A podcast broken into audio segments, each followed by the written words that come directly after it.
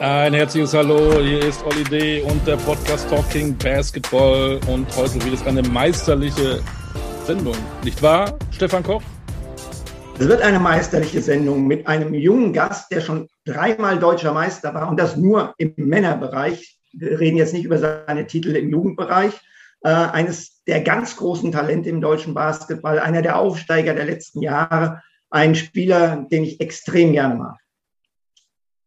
Und das meinst du ja ehrlich. Das sagst du ja eigentlich jedem, aber ähm, diesmal meinst du es wirklich ehrlich, ne? Nein, dir habe ich das noch nie gesagt. Ich bin ja kein Spieler. ja, doch, vielleicht am Roulette-Tisch oder so. Ich freue mich ja am meisten darauf, wenn er nachher Berlinert. Ich hoffe, das kann er, weil das, das, das, das mag ich nämlich sehr, sehr gerne eigentlich, dieses Berlinern, weißt du? Dette ist dufte, wa? Oder wie heißt das da? Da gibt es doch keine Berliner, da gibt es Pfannkuchen, da gibt es doch keine Brötchen, da gibt es Schrippen, da gibt es doch keine Frikadellen, da gibt es Buletten. Deswegen bin ich immer gespannt, was es sonst noch so alles gibt. Dass du immer, dass du immer wieder am Anfang aufs Essen kommst. Ja? ähm, es ist nicht wahnsinnig. Sag mal, hast du irgendeinen anderen Gedanken? Nein. Gut. Aber wir fragen nochmal unseren Berliner Jungen: Hast du einen zweiten Vornamen? Nein. Hm. Hm. Hm. Ja, wir, wir, haben auch hier und da mal Gäste, die keinen zweiten Vornamen haben. Ja? Das so, macht, ist ja nicht schlimm. Nein. Und wen haben wir denn mit, mit Vor- und Zunahmen? Wen haben wir denn heute als Gast im Podcast Talking Basketball? Äh, hier ist Malte Delo.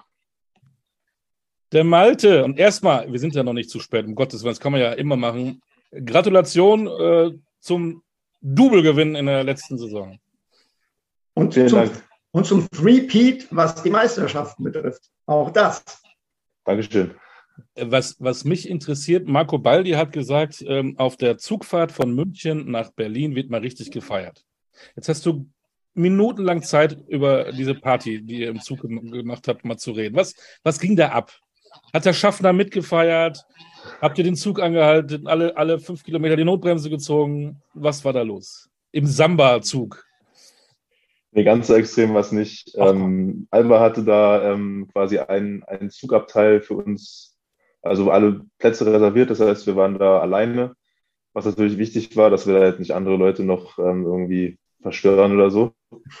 ähm, und ja, dann gab es am Anfang gab's erst ein bisschen Unsicherheit, weil wir noch den Zug wechseln mussten, weil die Deutsche Bahn wieder irgendwie die Wagenreihenfolge ver, äh, verwechselt hatte und ähm, sind wir auch viel zu spät dann losgefahren, aber wir haben uns eigentlich nicht so richtig da die Laune runterziehen lassen. Wir haben da eigentlich ähm, dann, egal wo wir waren, immer ganz gut ähm, Musik gemacht ähm, und gefeiert natürlich.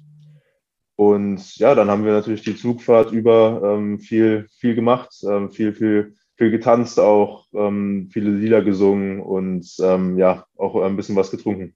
Was du hast gesagt, so? ihr wolltet die anderen Gäste nicht verstören. Wer von Mannschaftskameraden hat denn dich am meisten verstört auf dieser Fahrt? Ähm, aber wahrscheinlich Luis. Luis ist da immer ein guter Kandidat für. Luis ähm, macht immer viel Rambazamba und äh, labert viel Scheiße. Klare Worte. Was, was singt man denn dann so im Samba-Zug, wenn man Meister geworden ist? Was sind da die Top 3 Lieder? Ähm, na, wir haben unsere natürlich unsere Fanlieder, also ähm, in der Mitte ein ähm, Basketball, dann ähm, elfmal Pokalsieger, elfmal deutscher Meister. Solche Sachen war, war jetzt nicht irgendwelche ähm, Lieder, Lieder, sondern halt diese Fansachen, Fangesänge, weil ja auch viele aus dem Office dabei waren. Ein paar Fans haben sich auch irgendwie zwischendurch, zwischendurch dazu gesellt. Okay. Ja. Und ich vermute mal, als ihr am Berliner Hauptbahnhof angekommen seid, seid ihr nicht äh, auseinandergegangen, eine links, eine rechts, eine geradeaus, sondern ihr habt weiter gefeiert, oder? Ähm, wir sind dann zur Schützenstraße gefahren, also das Trainingszentrum. Und da haben dann noch andere Fans auch gewartet auf uns, haben uns quasi in, Empfang genommen. Und mit denen haben wir noch mal ein bisschen kurz gefeiert. Ähm, dann hat es aber leider angefangen zu regnen. Das heißt, da mussten wir dann auch ähm, irgendwie wegkommen. Und ähm, ja, da war der Abend dann eigentlich auch schon vorbei, glaube ich. Also für mich auf jeden Fall. Ich glaube, für die allermeisten. Weil wir dann auch echt ganz schön geschlaucht waren von, der, von dem Spiel, von der Zugfahrt. Und ähm, wir ja wussten, dass es Montag die offizielle also das offiziell also die, den Teamabend, den Teamabschied gibt. Und da haben wir uns dann quasi darauf nochmal vorbereitet. also ein Warm-up. Du hast den offiziellen Team äh, oder diese Teamverabschiedung oder den Teamabend angesprochen. Waren denn alle wieder rechtzeitig aus der Untersuchungshaft entlassen dafür? Ja, es waren alle, waren alle rechtzeitig da. Wir hatten vorher noch ähm, noch einen, quasi den Team, das, das Team-Abschlussgespräch mit ähm, Israel, wo er noch was über die Saison gesagt hat quasi. Und da waren ein paar Spieler zu spät. Aber ähm, wir haben dann am Ende alle zusammenbekommen und ähm, dann auch für die Feier danach. Was trinkt man da so? Berliner mit Schuss oder was trinkt man da, wenn man da mit deutscher Meister geworden ist? Ähm, es war Berliner Weiße mit Schuss. Kennst du das? Nee, das hatten, hatten. Stefan, kennst du das Berliner Weiße mit Schuss? Ich glaube, das gibt's Ja, ist ekelhaft. Mit Waldmeister und mit. Ist es ekelhaft, Olli, hör auf. Ja, ich war. Aber vielleicht feiern die Berliner so, ich weiß ja nicht. Ja, nee, wir, äh, wir, hatten, wir hatten nur ganz klassisch, ganz klassisch Bier hatten wir nur. Vor allem der, auf der Zugfahrt. Ah, Berliner Kindle gibt es auch noch auch so eine Biermarke, da hast du eingebaute Kopfschmerzen. Das ist echt gut. ähm, du bist zum dritten Mal deutscher Meister. Ist das dann für dich dann irgendwie, ach ja, ein bisschen feiern, jetzt trinke ich mal ein Glas und ist gut? Oder gibt es eine Wertigkeit dieser drei deutschen Meisterschaften, dein erstes als, als Profi? Oder ist das alles das Gleiche? Ähm, nein, das ist natürlich nicht das Gleiche alles. Ähm, natürlich war der erste Titel war ja auch in der Bubble, das heißt, das war nochmal was ganz anderes. Mhm. Ähm, obwohl ich es natürlich vorher auch nicht anders kannte, aber trotzdem war, war was Besonderes, auch auf eine, auf eine Art. Aber dann jetzt quasi letzte Saison der erste Titel in der normalen Saison, in Anführungszeichen, war ja auch nicht normal, aber ähm, war nochmal was anderes natürlich, also, weil es auch normale Playoffs waren dann und ähm, ja, und jetzt dieser Titel war natürlich auch nochmal besonders, weil ich eine größere Rolle gespielt habe. Ich habe zwar die bei den letzten Saisons auch schon, auch schon gespielt und auch ähm, im Finale gespielt, aber ähm, diese Saison war natürlich nochmal was anderes von, von meiner Rolle im Team. Ähm, da, da, da, kommen wir zu, zu deiner Entwicklung. Wir wollen sie mal so ein bisschen von Anfang an aufrollen. Du bist, glaube ich, mit elf ins, ins Jugendprogramm von Alba gekommen. Wie ist das in Berlin? Wenn man elf Jahre ist und bei Alba im Jugendprogramm ist, ist man dann auf dem Schulhof eine Mordskartoffel und alle sagen, guck mal da hinten, ey, der Malte Delo, ey, der ist bei den Albatrossen. Nein, so ist es nicht. Ähm, das war, war eigentlich eher ein Zufall, dass ich da zu Alba gekommen bin. Ich habe Fußball gespielt die ganze Zeit und habe dann auf dem Schulhof angefangen, ein bisschen Basketball zu spielen mit, ähm, mit Freunden einfach. Und die haben sich dann für dieses Probetraining angemeldet, was da gibt, da in der, in der U12 bei Alba. Und dann bin ich da eigentlich einfach nur mit, so, weil ich halt auch Lust darauf hatte und eigentlich Spaß hatte und habe dann da quasi mittrainiert, wurde dann auch bei Alba angenommen mit ähm, einem anderen Freund zusammen. Und ähm, es hat sich dann aber recht schnell für mich herauskristallisiert, dass ich dann nur noch Basketball mache. Ich glaube, ich habe dann ein Training noch gemacht beim Fußball und habe dann gesagt, das war's jetzt hier. ähm, und ja, auf dem Schulhof war das damals eigentlich jetzt, ähm, war das jetzt auch kein Gesprächsthema. Für mich war es natürlich schön, bei so einem großen Verein zu spielen. Auch natürlich die Möglichkeiten, die man da hat, sind andere aber es war jetzt noch nichts äh, Besonderes oder so. Aber erstmal zum Fußball. Wo hast du gekickt? Wo warst du im Fußball unterwegs? Was war dein Verein? Ähm, beim VfB Einheit zu Pankow. Wer kennt ihn nicht? Ist ja nach Hertha. Ja, genau. Das Verein in Berlin. Warst du da der Torjäger, der Kopfball, das Kopfballungeheuer? Warst du da schon groß in der Jugend? Ja, da war ich schon, da war ich schon groß. Und ich war aber ähm, Innenverteidiger dann irgendwann, weil ich, ähm, ich habe am Anfang am Mittelfeld gespielt und ähm, dann wollte aber niemand in die Verteidigung und dann habe ich halt gesagt, gut, dann mache ich das jetzt hier. Ja, mit große Innenverteidiger ist ja nicht das Verkehrteste beim Fußball, glaube ich. Mit, Aus welchem Kiez kommst du überhaupt, wenn wir schon in Berlin sind? Ähm, ich bin in Wilhelmsruhe aufgewachsen, das ist ähm, in Pankow, aber so ein bisschen ähm, bisschen weiter draußen gelegen, würde ich sagen. Also mhm. es ist ähm, jetzt nicht in der Nähe von Prenzlauer Berg oder so hier, sondern ein bisschen mehr nördlich. Und dafür äh, lernt man nicht das Berlinern, weil du, du hast ja gar keinen Akzent. Ja, also das war, wurde ja vorhin schon angesprochen mit dem Berlinern, das kann ich nicht, auf jeden Fall nicht ähm, aktiv. Vielleicht ist irgendwann mal zwischendurch was, aber nee. Du, du, hast aber auf die Frage vorher von Olli mit Jut geantwortet. Du hast Jut gesagt.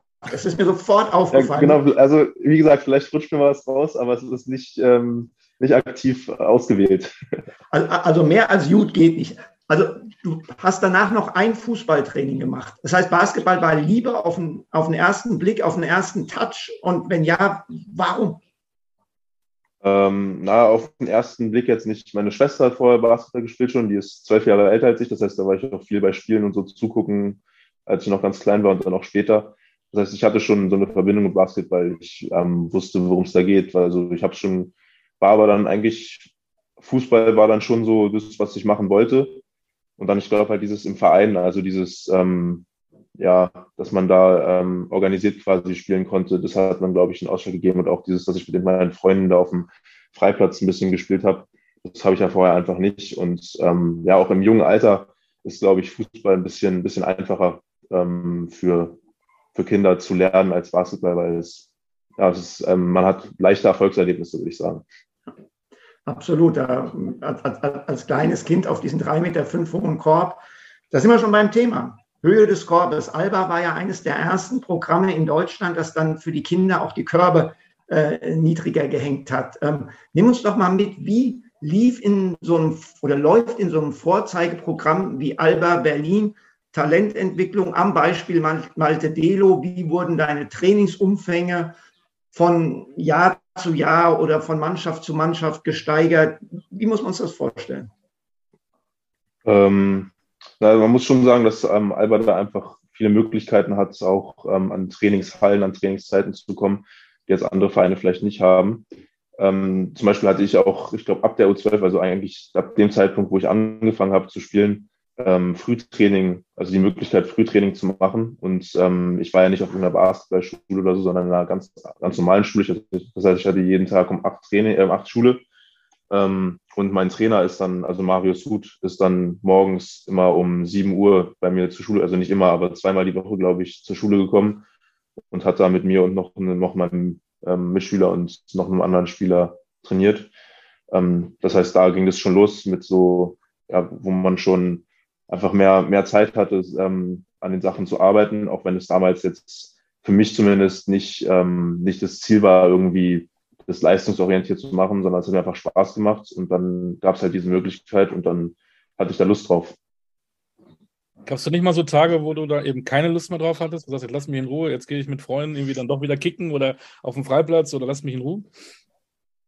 Ähm, doch, auf jeden Fall. Ähm, ich hatte auch in der U14, es ging dann weiter in der U14, wo, wo dann noch ein bisschen mehr Training dazu kam. Da hatte ich die Möglichkeit, viermal die Woche zu trainieren. Mhm. Und darauf hatte ich dann auch ehrlich gesagt keine Lust damals und habe dann, bin dann nur dreimal gegangen, weil das letzte Mal war quasi freiwillig und da habe ich dann gesagt, gut, dann lasse ich das weg und ähm, mache lieber was mit Freunden und so. Und das war dann auch okay, ähm, weil in der U14 das auch noch dann ähm, bei Alba ging es vor allem, also in der 12. und der U14 ging es vor allem auch viel darum, den Spaß zu vermitteln am Sport und am gemeinsamen, gemeinsamen Bewegen. Ähm, und da haben wir auch dann eigentlich immer alle Spieler gleich viel ungefähr gespielt. Alle haben ihre Chancen bekommen und es wurde darauf geachtet, dass, ähm, ja, dass niemand zurückgelassen wird. Und ähm, ja, das war dann auch wichtig für mich, dass ich quasi nicht irgendwie Druck verspürt habe, sondern ja, einfach, genau, wie gesagt, Spaß hatte dabei. Und ähm, ja, das, ähm, da haben dann auch ähm, meine Eltern mit mir drüber gesprochen, weil, weil sie auch gemerkt haben, dass ich dann halt ähm, nicht immer hingegangen bin und meinten, dass es auch okay ist.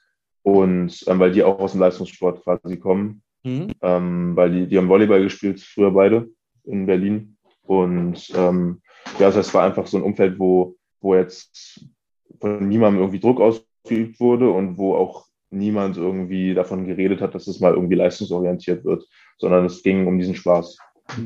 Hat, hat dir denn Alba auch abseits des Sports Hilfe angeboten, also so im logistischen Bereich, was äh, zum Training kommen, abgeholt werden betrifft?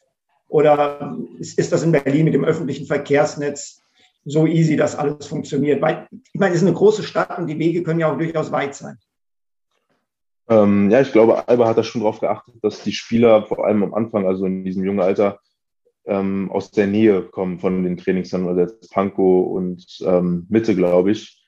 Ähm, und das, das dann nicht, und dann haben, hatten sie auch so Partnervereine, dass quasi am Anfang dann noch sozusagen sie nicht von überall aus Berlin die ganzen Talente ranholen, sondern ähm, darauf schon achten, dass die, dass die Spieler dann nicht jeden Tag eine Stunde zum Training fahren müssen.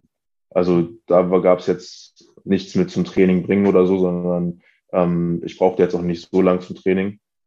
Ähm, und ich glaube, es war bei allen anderen auch so. Und dann in der U16, so da wurde es dann eher so, also der BWL, dass die Spieler von, von auch weiter weg kamen. War, war das dann auch der Zeitpunkt, wo du für dich, du hast ja gesagt, am Anfang war Thema, das als Leistungssport zu betreiben, gar nicht so präsent. War dann die JBBL dann so auch der Zeitpunkt, wo du gesagt hast und gesehen hast, hey, hier kann was gehen und das will ich?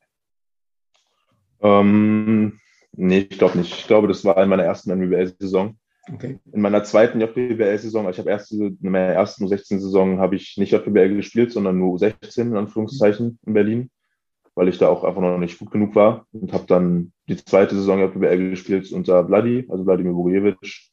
Und das war schon was anderes. Also da war das erste Mal dann halt auch so, ähm, ging es dann um Leistung und ähm, ging um Disziplin und um die Sachen richtig machen und ähm, ja, Vladi hat dann einfach sozusagen aufgezeigt, was man, was man machen muss, was man für eine Einstellung haben muss, um, um irgendeinen Sport eigentlich leistungsorientiert zu betreiben.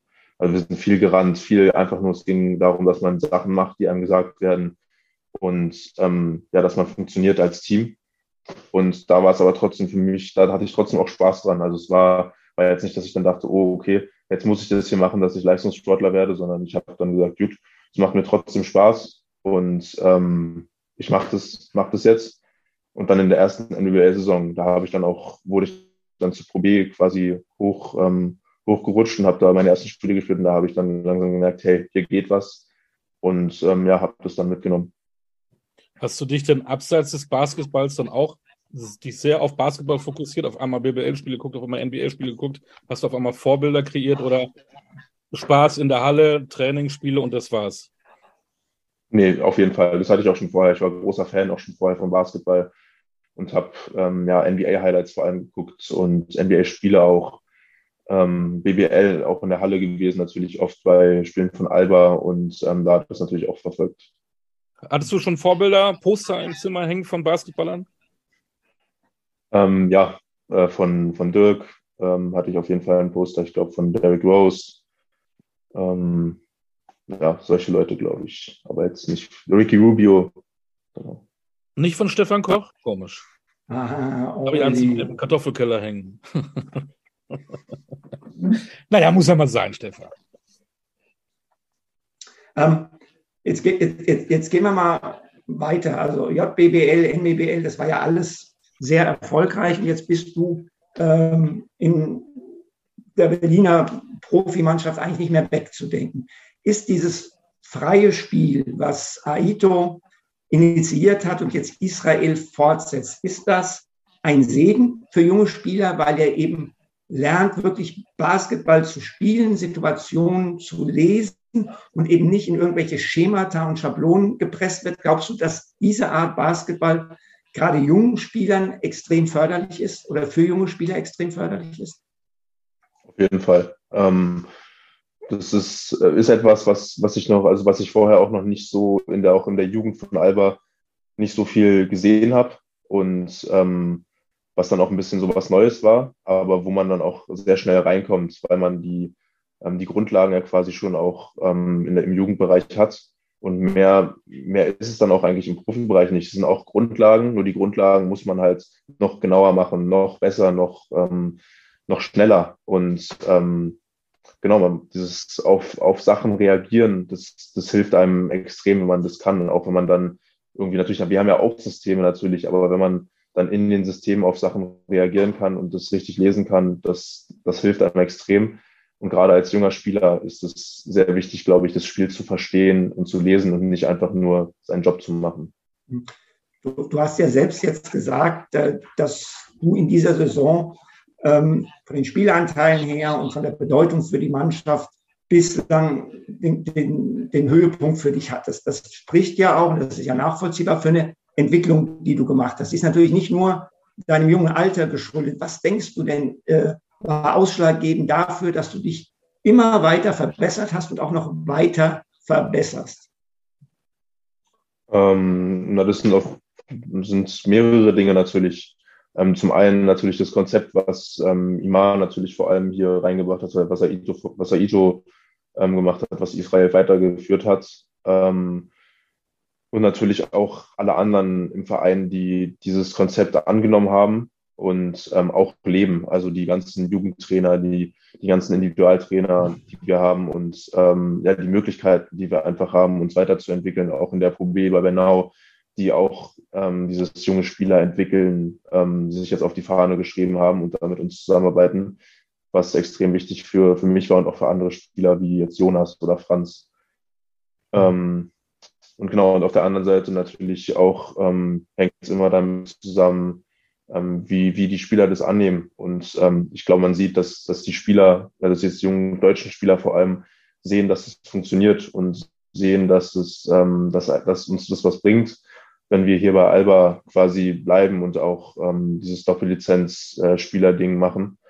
Und ähm, ja, das ist einfach gerade ein Konzept und eine, eine Philosophie, die, die, die sehr gut funktioniert und uns und dem Verein und den Spielern weiterhilft. Hängt ihr denn als Deutsche immer, immer in der Kabine immer alle eine für euch ab und, und dann sind die Ausländer oder ist es ein Miteinander? Ist so einer wie Luke Sigma irgendwie auch ein Pate von einem von euch oder wie kann man sich das vorstellen? Die seid ja ganz gut äh, da Ich mach dir ein Angebot, das du nicht ablehnen kannst, sagt der Pate. Genau. Den Part meine ich jetzt nicht, aber sind da ältere, erfahrene dabei? Es ist ein großer deutscher Kreis, erfolgreicher Kreis. Wie kann man sich das äh, Kabinenleben bei euch vorstellen? Na, also du hast gesagt Luke angesprochen und ich glaube, mit Luke muss man da auch anfangen, weil Luke ähm, da den, den ersten Schritt mal macht. Also Luke, ähm, dadurch, dass er auch schon, schon so lange hier ist, ähm, der hat das Ganze so ein bisschen, glaube ich, im Griff und gibt so ein bisschen da die Richtung vor, weil er halt, weil er genau das will, dass alle zusammen was machen und dass nicht jetzt sich irgendwie so kleine Kreise bilden und, sondern dass halt alle immer, immer irgendwie involviert sind. Und ähm, ja, das, das, das zeichnet uns auch aus, dass jetzt nicht irgendwie die Deutschen nur miteinander rumhängen, sondern halt auch ähm, ja, ähm, alle miteinander, miteinander immer was, was zu lachen haben, immer Spaß haben. Und ich glaube, das sieht man auch vor allem, das sieht man jetzt als Fan nicht, aber wenn wir auf Auswärtsfahrten sind ähm, und uns an den Tisch setzen zum Essen, wir sitzen immer eigentlich anders, also in einer anderen Konstellation und ähm, ja, werden da nie müde, irgendwie untereinander zu, zu reden und äh, Spaß zu haben ich, ich, muss jetzt mal dazwischen kretschen, weil du hast gerade Essen gesagt und das ist Ollis Lieblingsthema. Und bevor er wieder darauf rumreitet, ähm, Luke hast du angesprochen als große personelle Konstante. Jetzt hat es vor dieser Saison den Wechsel gegeben. Äh, Israel González äh, ist Nachfolger von Naito geworden. Wo siehst du Gemeinsamkeiten, wo siehst du Unterschiede bei den beiden? Ähm, ja, also in der Philosophie natürlich ist Israel dem von ähm, Aito sehr, sehr ähnlich. Also die Systeme, die wir spielen, das, ähm, dieses, dieses Lesen von, von Spielsituationen und das, das schnelle Spiel, das hat er alles übernommen. Ich würde sagen, er hat es ein bisschen noch also seinen eigenen Stempel aufgedrückt. Ich würde es nicht sagen verbessern, sondern halt eine andere Richtung gelenkt, weil ihm die vielleicht besser gefällt. Ähm, wird man sehen, ob die jetzt ähm, dann besser ist oder nicht. Ähm, aber ähm, er versucht da auch schon seine eigenen Sachen noch mit reinzufließen. Das heißt, er ist nicht einfach nur eine, ein Kopierer von dem, was Aedo gemacht hat. Ähm, er ist auf jeden Fall ein bisschen aktiver auch an der Seitenlinie. Er sagt einem auch mal, was Sache ist. Aito war da immer ein bisschen noch ein bisschen ruhiger und ähm, hat dann eher die Spieler machen lassen und dann halt am nächsten Tag darüber geredet ein bisschen. Ähm, und Israel ist da ähm, auch im Spiel, sagt, sagt er und sagt er die Sachen und nimmt auch mal eine Auszeit dafür. Ähm, Israel hat auch noch ein bisschen versucht, so dieses Mannschaftsgefüge, also dieses untereinander ein bisschen stärker zu beeinflussen, als, ähm, als Aito das gemacht hat. Und da jetzt auch so quasi so, ja, man hat es so Kapitäne genannt, also unterschiedliche Kapitäne für unterschiedliche Sachen, dass jeder in der Mannschaft sozusagen eine Rolle hat und ähm, dass immer jeder weiß, an wen er sich wenden muss mit irgendeiner Sache. Ähm, und ja, dieses ähm, vor allem bei so einer langen Saison, wie wir sie haben, ist es sehr wichtig, dass wir da untereinander immer wissen, wer was macht und ähm, ja, wer für was zuständig ist. Wer ist denn Kapitän wofür? ähm, na, wir haben, da haben wir unterschiedliche Sachen. Abseits des Feldes hatten wir zum Beispiel Dresscode-Captain, das war Luis. Ähm, Musikkapitän war Maodo zum Beispiel. Ähm, dann hatten wir auf dem Feld unterschiedliche Rollen. Es hatten einige Spieler, sollten dafür sorgen, dass ähm, auf dem Feld oft, also das war ich, dass der Huddle oft gemacht wird, also dass man untereinander immer spricht dann. Dann hatten wir Jonas, der Kapitän für Energie war, also solche Sachen. Ja. Sehr cool. Ähm, Nochmal kurz zu dir. Du hast über Aito gesprochen. Ähm, wie war dein erster Eindruck? Da kommt einer aus Spanien, der ist über 70 ähm, ich vermute mal, den kanntest du vorher nicht, auf einmal steht er vor dir. Ähm, was waren deine ersten Gedanken? Das ist ganz lustig, dass du das ansprichst. Ähm, mein erster Kontakt mit Saito war, dass er mich verwechselt hat. Ich, er dachte, ich wäre Franz. Und dann hat er quasi mit mir geredet und ähm, mich nach meinem Bruder gefragt. Und ich war verwirrt, weil ich nicht, ich habe keinen Bruder. Und es hat dann ein bisschen gedauert, bis wir beide herausgefunden haben, dass wir aneinander vorbeireden. Ähm, ja, das heißt, das war so der erste Eindruck. Da war ich auch noch, ähm, noch nicht, glaube ich, auf seinem Schirm, weil ich dann noch NWBL gespielt habe und noch nicht bei den Profis mittrainiert habe. Das war auf jeden Fall ganz lustig. Und ähm, ja, dann, ähm, als ich das erste Mal trainiert habe, habe ich halt gemerkt, was für ein was für ein ruhiger Typ er ist und was für, was für ein Verständnis er einfach hat von dem, von, von Basketball. Einfach als, als generelles. Also nicht nur von irgendwelch, irgendwie dieses äh, Spiel lesen, sondern auch von, von Tempo, von, ähm, von wie man das Spiel beeinflusst auf unterschiedliche Sachen, auf unterschiedliche Art und Weisen. Er hat immer extrem viel geredet während ein Training. Das heißt, das Training hat sehr lang gedauert, oft. Aber wir haben, also es war jetzt nicht anstrengend, weil er halt oft das Training unterbrochen hat und einfach Sachen erklärt hat. Und es hat ein bisschen gedauert, weil er dann auch Anekdoten erzählt hat und so. Es war einmal sehr lustig, ähm, weil er dann auch so Witze erzählt hat, einfach zwischendurch. Und ähm, ja, es war, war was Besonderes auf jeden Fall. Und wie war es denn für dich, als er dich dann zum ersten Mal Anfang Oktober in so ein BBL-Spiel gegen Fechter reingeworfen hat?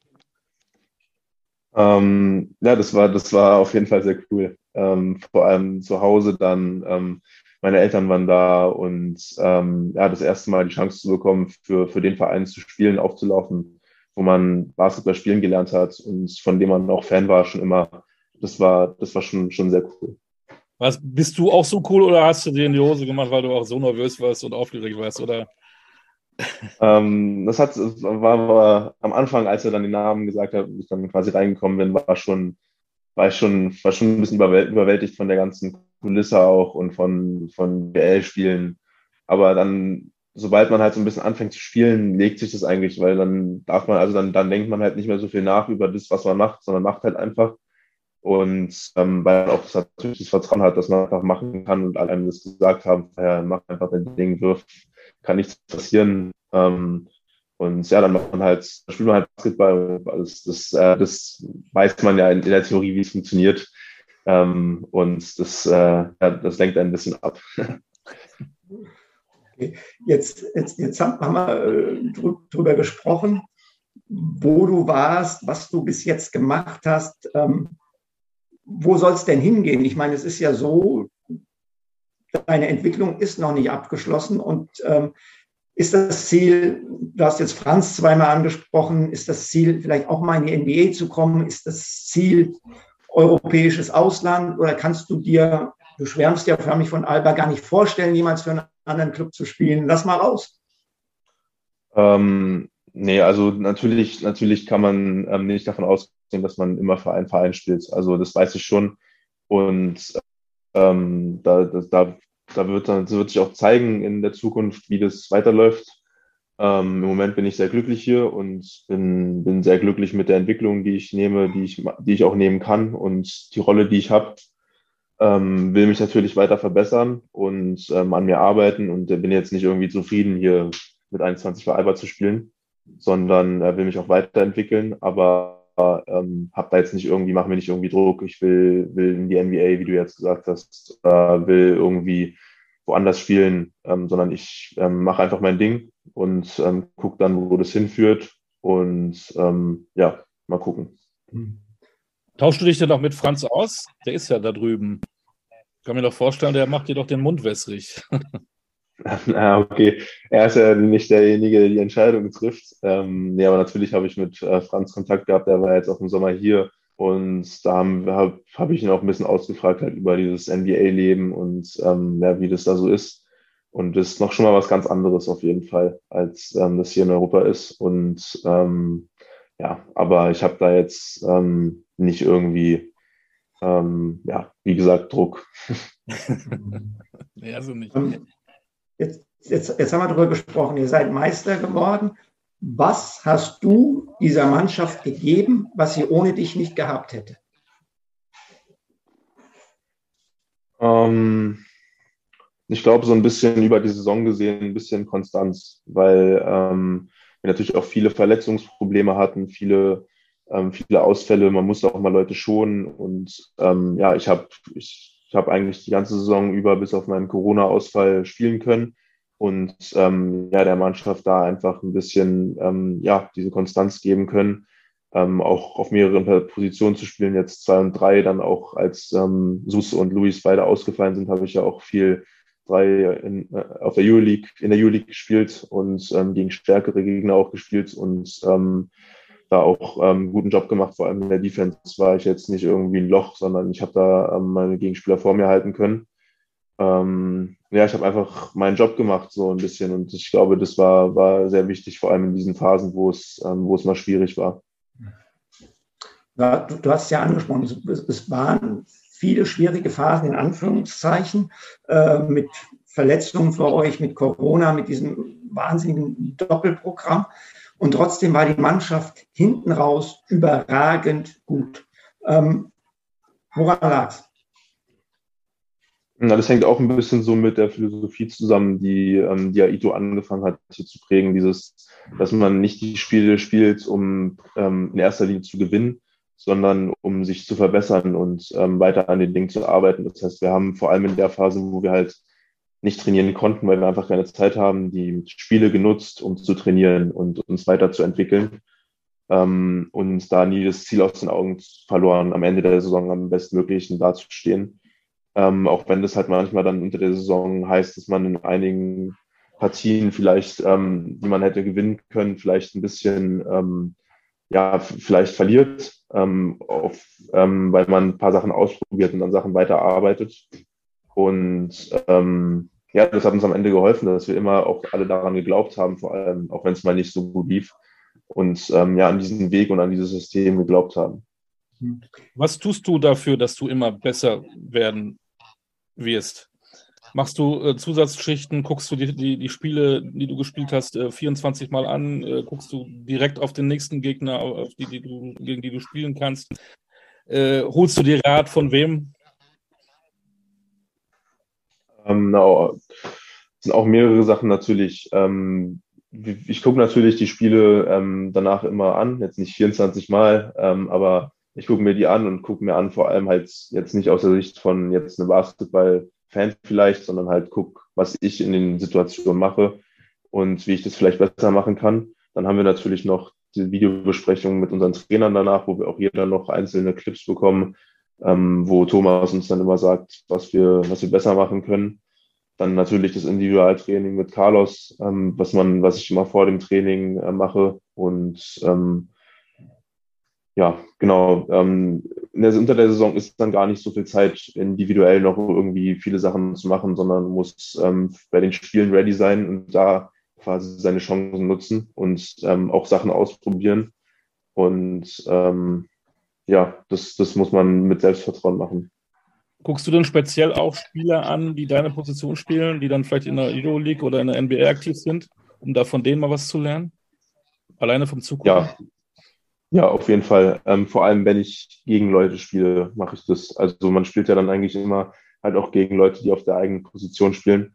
Und da kann man sich dann auch vor allem, wenn man auf dem Feld steht, mit, ähm, mit Gegnern viel von abgucken, wie sie einfach an Spots kommen auf dem Feld und äh, sich freimachen oder Blöcke setzen oder so, ähm, was, was einem nochmal was hilft, weil man das vielleicht auch, wenn man das von außen so beobachtet, nicht so merkt, wie, wie gut eigentlich einige Leute halt darin sind, ähm, die Verteidigung ähm, ja so ein bisschen aus, also ja ein bisschen zu, zu cheaten quasi, weil die Verteidigung natürlich auch oft auf Euroleague-Niveau weiß, was, was man machen will und sie finden halt trotzdem einen Weg, ähm, dann den Ball an, an dem Slot zu bekommen. Wer beeindruckt dich da so am meisten im Moment, wenn du gerne zuschaust, um von dem was zu lernen?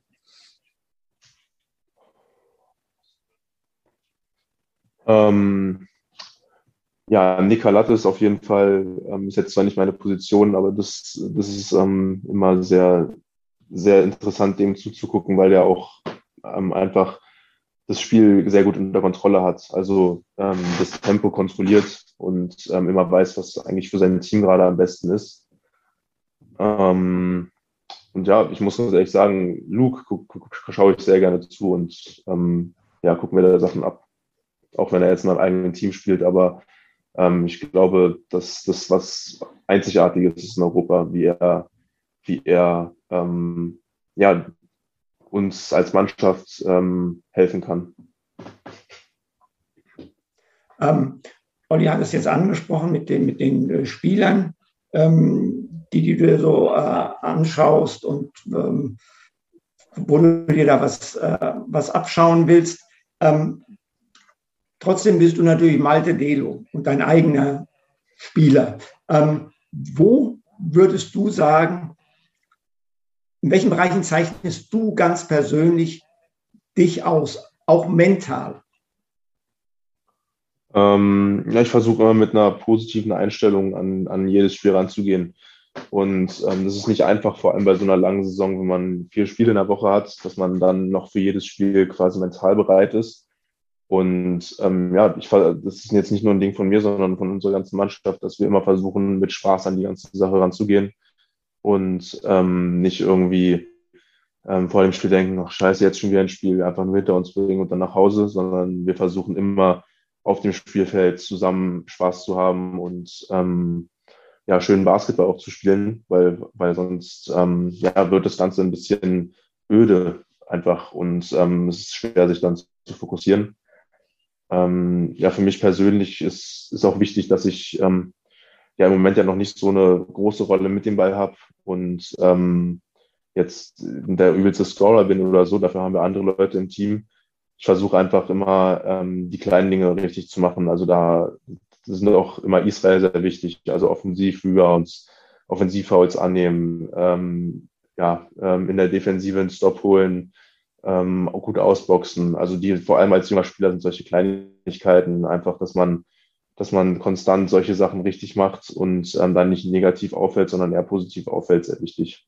Du hast ja am Anfang gesagt, es ist schwierig, immer positiv zu bleiben. Du versuchst dich entsprechend vorzubereiten. Wie hast du das für diesen Podcast gemacht? Du wusstest, dass Olli dabei ist. Wie hast du es geschafft, positiv hier reinzugehen? Ich würde es gerne wissen für mich, dass ich das in Zukunft besser hinkriege. Na, ähm, ist immer, ähm, immer schön, ähm, solche Podcasts mit, äh, mit zwei Hosts zu haben, die ähm, auch mit so viel Enthusiasmus und so viel Spaß an den Sport rangehen. Jetzt kannst du deine Kontonummer am Ende des Podcasts durchgeben und beweisen wir den Medien Nein, ähm, Nein, natürlich jetzt, jetzt im Moment ist die Saison vorbei und da auch nochmal über die Saison quasi so zu reden, ähm, hilft einem natürlich auch selber ein bisschen das ganze Revue passieren zu lassen, weil man das ja sonst auch nicht so aktiv vielleicht macht. Und ähm, ja, deswegen ist das auch ganz gut jetzt für mich hier. Du hast, du hast auch gesagt, dass du den Ball nicht so viel in deinen Händen hältst. Äh, Im Moment offensiv würdest du gerne da mehr Verantwortung übernehmen, vielleicht auch mal öfters Ballhändler im Pick and Roll sein, zum Beispiel? Natürlich, ähm, das ist ähm, mein Ziel und auch hoffentlich ähm, der nächste Schritt. Aber ich glaube, dass das ähm, ein, ein kontinuierlicher Prozess ist. Also dass es jetzt nicht so ist, dass ich auf einmal dann den Ball habe und dann nur noch die Entscheidung treffe, sondern es wird, wird hoffentlich immer mehr werden und auch hoffentlich immer besser werden natürlich. Das ist erstmal die Voraussetzung dafür. Und ähm, ja, das ist natürlich ähm, das Ziel, dass man ähm, die Sachen auch besser machen kann, dass man dann auch auf höchstem Niveau ähm, Verantwortung übernehmen kann. Es ist ja, man sagt ja immer so die geflügelten Worte, aber es ist ja wirklich was dran. Es ist ja einfacher, nach oben zu kommen, als immer auch oben zu bleiben. Ähm, klar, redet über Spaß, über positive ähm, Vibrations, die man mitbringen muss. Aber nutzt es nicht auch irgendwann ab? Wie, wie, wie schafft man das, dass man da auch mal wechselt, dass man, äh, geht ihr da mal Bowling spielen oder macht ihr, was weiß ich, Teamabende? Äh, was passiert, damit es nicht abnutzt, damit es nicht langweilig wird? Weil es muss ja immer irgendwie so eine Stimmung da sein, dass man zusammen Spaß hat, um das eben das auch auf dem Court dann wieder äh, zu finden.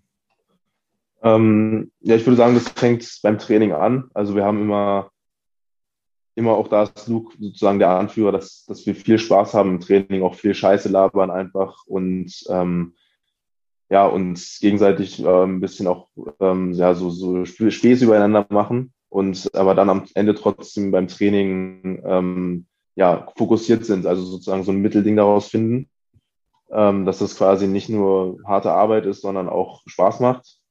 Und auf der anderen Seite muss man natürlich auch abseits des Feldes, wie du gesagt hast, ähm, Sachen machen.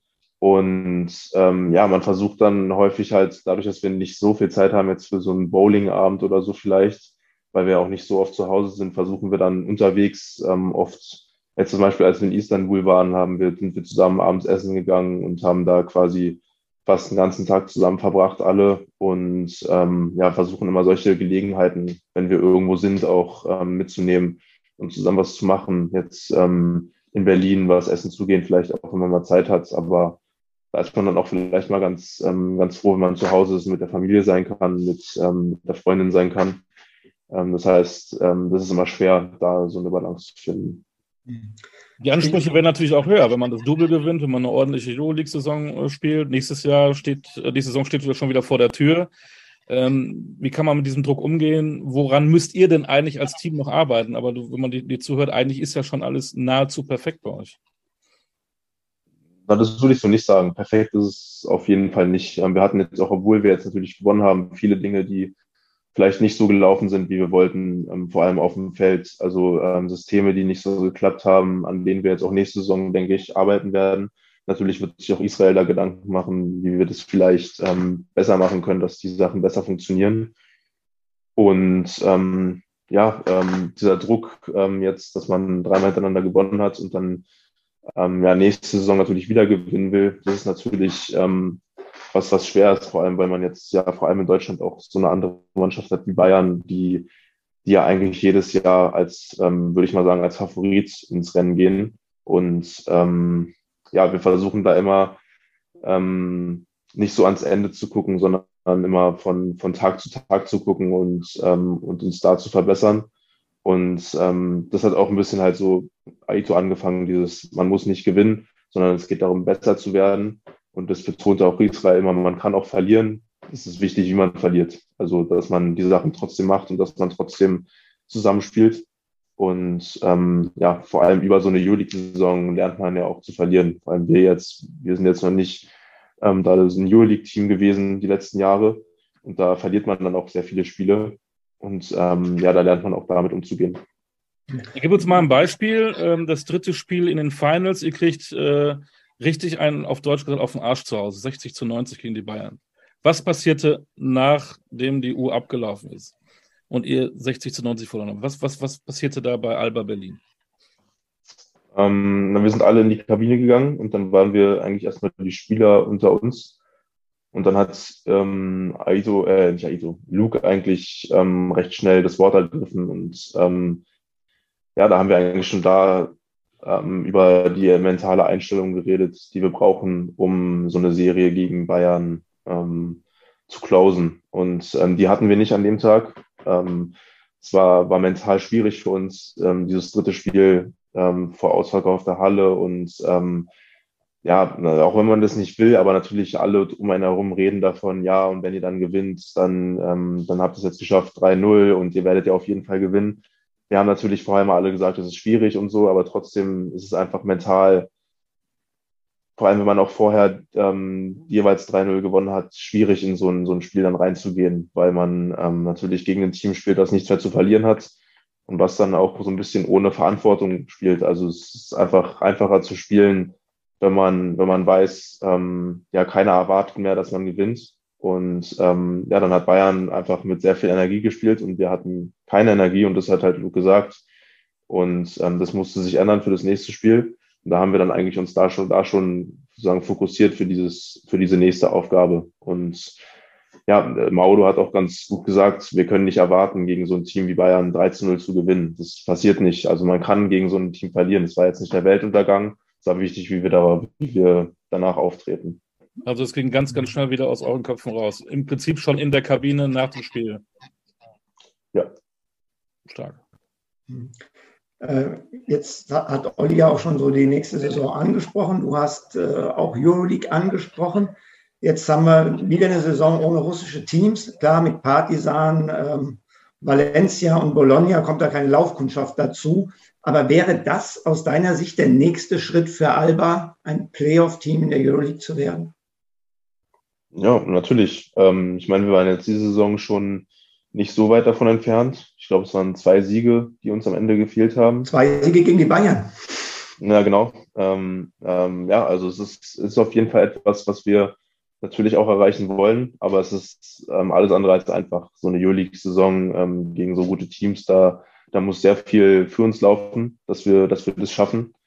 Und ähm, ja, aber trotzdem äh, wissen wir, wissen wir, wie gut wir sind und wissen, wie gut wir sein können. Und ähm, das ist auf jeden Fall der nächste konsequente, logische Schritt. Zum Schluss, Malte, müssen wir noch ein bisschen die auf den Zahn fühlen. Wir wollen dich auch so noch ein bisschen kennenlernen. Wenn du schon keinen zweiten Vornamen hast, hat Malte Delo so einen Spitzname. Weil Malte kann man ja auch schlecht abkürzen. Mali klingt ja auch scheiße. Äh, ja, das ist schwierig. ähm, Nils hat, ähm, hat so Malle, ähm, Malle, so ein bisschen Malle ein bisschen etabliert. Aber ansonsten ähm, gibt es äh, gibt's da nichts. Nee. Ist ja auch nicht schlimm. Dann, dann liest man und hört man, dass du ein, ein Gartenliebhaber bist. In den Corona-Pandemie-Zeiten hast du wohl ganz gerne im Garten mit Eltern gearbeitet. Kann das sein? Naja, also ganz gerne, weiß ich jetzt nicht. Äh, es war eher so, dass ich halt sowieso nichts zu tun hatte und dann haben meine Eltern gesagt haben, ja, wir haben hier ein paar Arbeiten und dann konnte ich halt schlecht Nein sagen, weil ansonsten kann ich immer sagen, so, ja, wir sind viel unterwegs, ich muss mich dann ausruhen, muss, äh, muss regenerieren und da waren, waren dann die Ausreden vielleicht weg. Ähm, und es war dann auch eine ganz, ähm, ganz gute Ablenkung, Ablenkung einfach von, diesem, von dieser Quarantänezeit. Aber ansonsten habe ich jetzt im Garten nicht so viel zu tun. Ich habe da jetzt auch keine Sachen gepflanzt. Ich habe eigentlich äh, nur Löcher gegraben. Jetzt wollte ich vermitteln, weil Stefan vor kurzem umgezogen ist und sicherlich noch auch noch Tätigkeiten hatte in seinem eigenen Garten.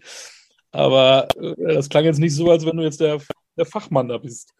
Ja, nee, vielleicht sollte man da doch lieber eine professionelle Firma engagieren.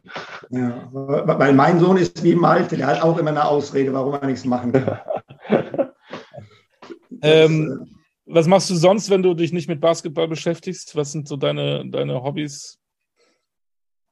Oder machst du 24-7 ähm, Basketball? Nein. Naja, jetzt ähm, in der Off-Season natürlich nicht. In der, ich äh, spiele gerne Volleyball, ähm, also vor allem Beachvolleyball. Meine Eltern habe ich auch viel früher gespielt. Wir sind im, immer im Sommer an der Ostsee gewesen und da habe ich mit Freunden viel gespielt.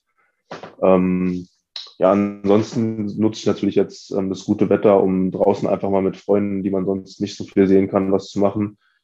Und ähm, ja, da irgendwie den Sommer halt auch ähm, benutzen, um, um ein bisschen Abstand zu bekommen vom ganzen Basketball und mal nicht an den Basketball zu denken. Jetzt, jetzt wohnst du zu Hause, oder? mit der nächsten Frage den Olli.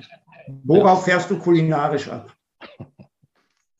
Kulinarisch. Kulinarisch. Was isst du gerne? Was, was schmeckt dir? Was magst du? Ähm, ja, auf jeden Fall muss ich Döner sagen. Ähm, kommt auch unter der Saison ein bisschen zu kurz. Ähm, werde ich jetzt äh, viel essen. Ähm, ja, worauf fahre ich kulinarisch ab? Ähm, Thüringer Klöße. Meine Eltern, oder mein Vater kommt aus Thüringen. Ähm, mag ich sehr gerne. Fisch. Meine Mutter kommt von der Ostsee. Das ist äh, alles von meinen Eltern, glaube ich, ein bisschen so äh, vorgegeben schon. Und jetzt von Berlin der Döner. Kannst du kochen? Wusstest du, wusstest du, dass neun der zehn besten Dönerläden Deutschlands in Berlin sind? Ja, wo sonst? Und der einzige Dönerladen, der nicht in Berlin ist, der ist auf dem zehnten Platz. Das heißt, die Top neun Dönerläden Deutschlands sind aus Berlin. Nur mal, weil du ja immer so kulinarisch so tust, als ob du die Koryphäe wärst, wollte ich dir dieses nutzlose Nerdwissen mal hier noch reindrücken. Wieder was gelernt. Die können wir alle mal besuchen. Wenn wir Malte in, in Berlin besuchen, dann werden wir alle neun abklappern, glaube ich. Auf jeden Fall. Kannst du kochen? Würde ich jetzt so nicht sagen. Also ich, ich, ich koche, aber ich, ähm, ich entweder folge ich nur Rezepten und ähm, versuche, dass irgendwie am Ende was Passables herauskommt. Oder ich koche nur für mich und dann ist es sowieso egal, wie es schmeckt. aber ähm, ja, also ich kann jetzt nicht irgendwie irgendwas Tolles. Ich kann Nudeln und ähm, ja, ansonsten ein paar Sachen, ja, Curry oder so mache ich mal ab und zu mit meiner Freundin, aber. Muss man ja auch. Ist ja noch jung, kannst du noch lernen.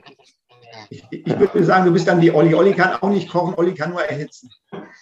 Ich kann erhitzen und gut essen, kann ich. Ähm, du wohnst noch zu Hause oder wohnst du alleine? Äh, ich wohne in einer WG. In einer WG, oh. Äh, wie groß? Wer ist dabei? Haben die auch Bock auf Basketball oder sind die sportlich nicht so affin? Nee, ist äh, meine Freundin und noch ähm, ein Freund aus der Schulzeit, der auch Basketball gespielt hat. Ich dachte schon gerade, ich wohne mit meiner Freundin zusammen und sage, ich wohne in der WG. Ist natürlich dann nein, nein, nein, nein. ah, nein, das hat sich, hat sich nach der Schulzeit einfach angeboten, hier ähm, in den WG zu ziehen, weil die Eltern ausgezogen sind. Und ähm, ja, noch so zwei, drei Kleinigkeiten. Was ist mit Musik? Worauf stehst du? Was läuft bei euch in der WG? Ähm, viel, also ich äh, höre viel Hip-Hop, ähm, sowohl amerikanisch als auch deutsch. Ähm, meine Freundin viel so Rock ähm, mehr und ähm, mein Mitbewohner so Metal, glaube ich, mehr oh. so sowas. Ähm, das heißt eine bunte Mischung. Oh, echt? genau. Aber der Musikkapitän Marodo wäre wahrscheinlich am ehesten mit deiner Auswahl einverstanden, richtig? Ich glaube, mit, ähm, mit meiner Freundin, mit der auch. Also ähm, da, da glaube ich, sind die auch ähm, auf, ähm, auf, auf einer Wellenlänge. Aber beim Metal würde Maodo sagen, Cut, ne? Ich glaube ja. Also so gut kenne ich dann den Musikgeschmack von Maodo nicht. Hat er auf jeden Fall noch nicht in der Kabine gespielt. Würde mich auch überraschen. Was ist so mit Filme? Was ist so mit, mit Büchern? Ähm, ja, Filme bin ich ein bisschen, glaube ich, ungebildet. Also das sagt Maodo auch immer. Maodo ist auch ein großer Filme, Filmekenner.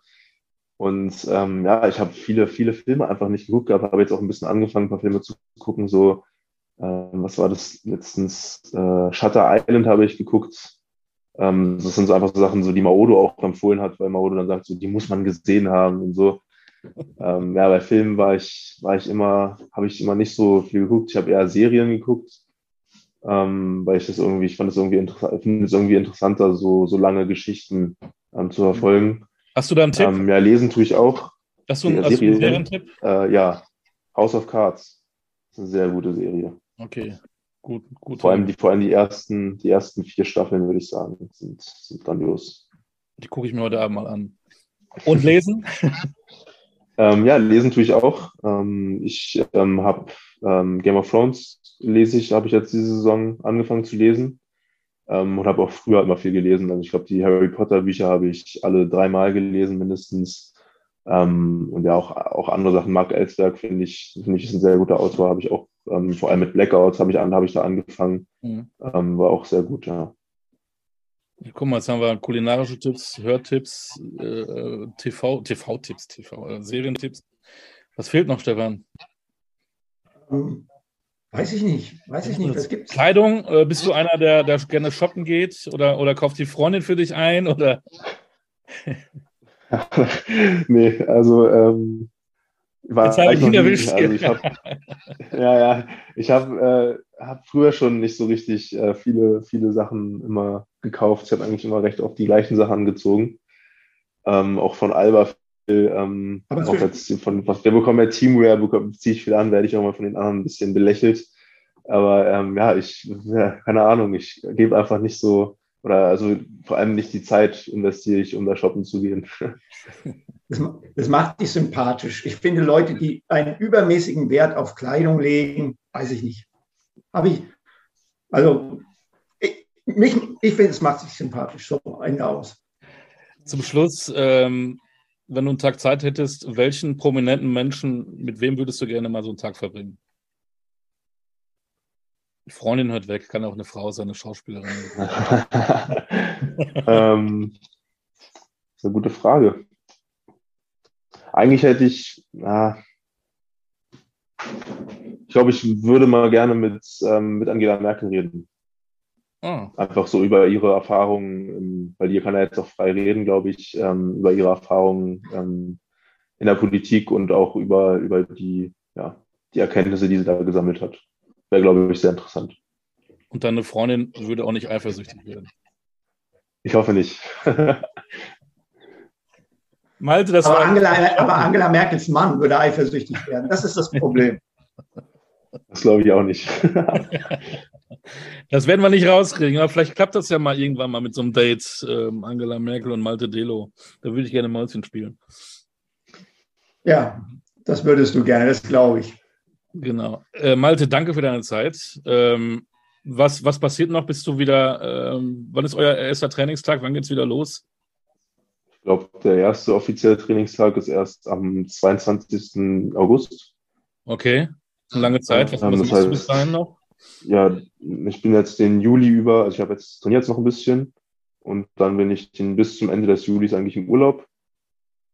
Und ähm, ja, dann äh, am 1. August, glaube ich, werde ich dann wieder anfangen zu trainieren. Mhm. Da brauchen wir natürlich den, den Reisetipp. Wo geht's hin? Dann haben wir das auch noch abgehakt. Äh, nach Hiddensee, in die Ostsee. Nach Hiddensee in die Ostsee. Da braucht man nicht mit fünf Millionen Menschen am Flughafen zusammenstehen. Das ist ganz praktisch. Ja, das hoffe ich. Malte, dann wünschen wir dir einen schönen Sommer, eine gute neue Saison. Alles, was du dir wünschst, soll in Erfüllung gehen. Ähm, auch ein Treffen mit Angela Merkel. Und das Wichtigste, bleib gesund, ne? Ja. Dankeschön, ja auch.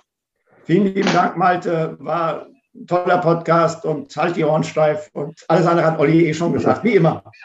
Genau. Danke, macht's gut. Von uns beiden doppelt besser. Alles klar, das war Talking Basketball mit dem dreifachen deutschen Meister Malte Delo und den zweimaligen BWL-Coach des Jahres Stefan Koch. Eva, müssen wir auch mal einen Preis gewinnen mit diesem Podcast, Stefan. Dass du, dass du auch mal was hast, was du vorzeigen Ja, damit ich auch mal was habe, ja. Ich habe mal beim Preisaufschreiben einen, einen so einen aufblasbaren Wasserball gewonnen. Das war das Einzige, was ich in meinem Leben, glaube ich, gewonnen habe. Hast du davon ein Foto gemacht, dass wir das mal irgendwo posten können? habe ich leider nicht mehr. Da war ich klein. Nein, in diesem Sinne. Es gibt wichtigere Leute als ich. Und alles Gute. In 14 Tagen haben wir uns wieder ein neuer Gast. Wir freuen uns drauf. Stefan, dir alles Gute. Und wir essen bald mit Malte einen Döner in Berlin. Bis dann. Ciao. Bis dann. Ciao.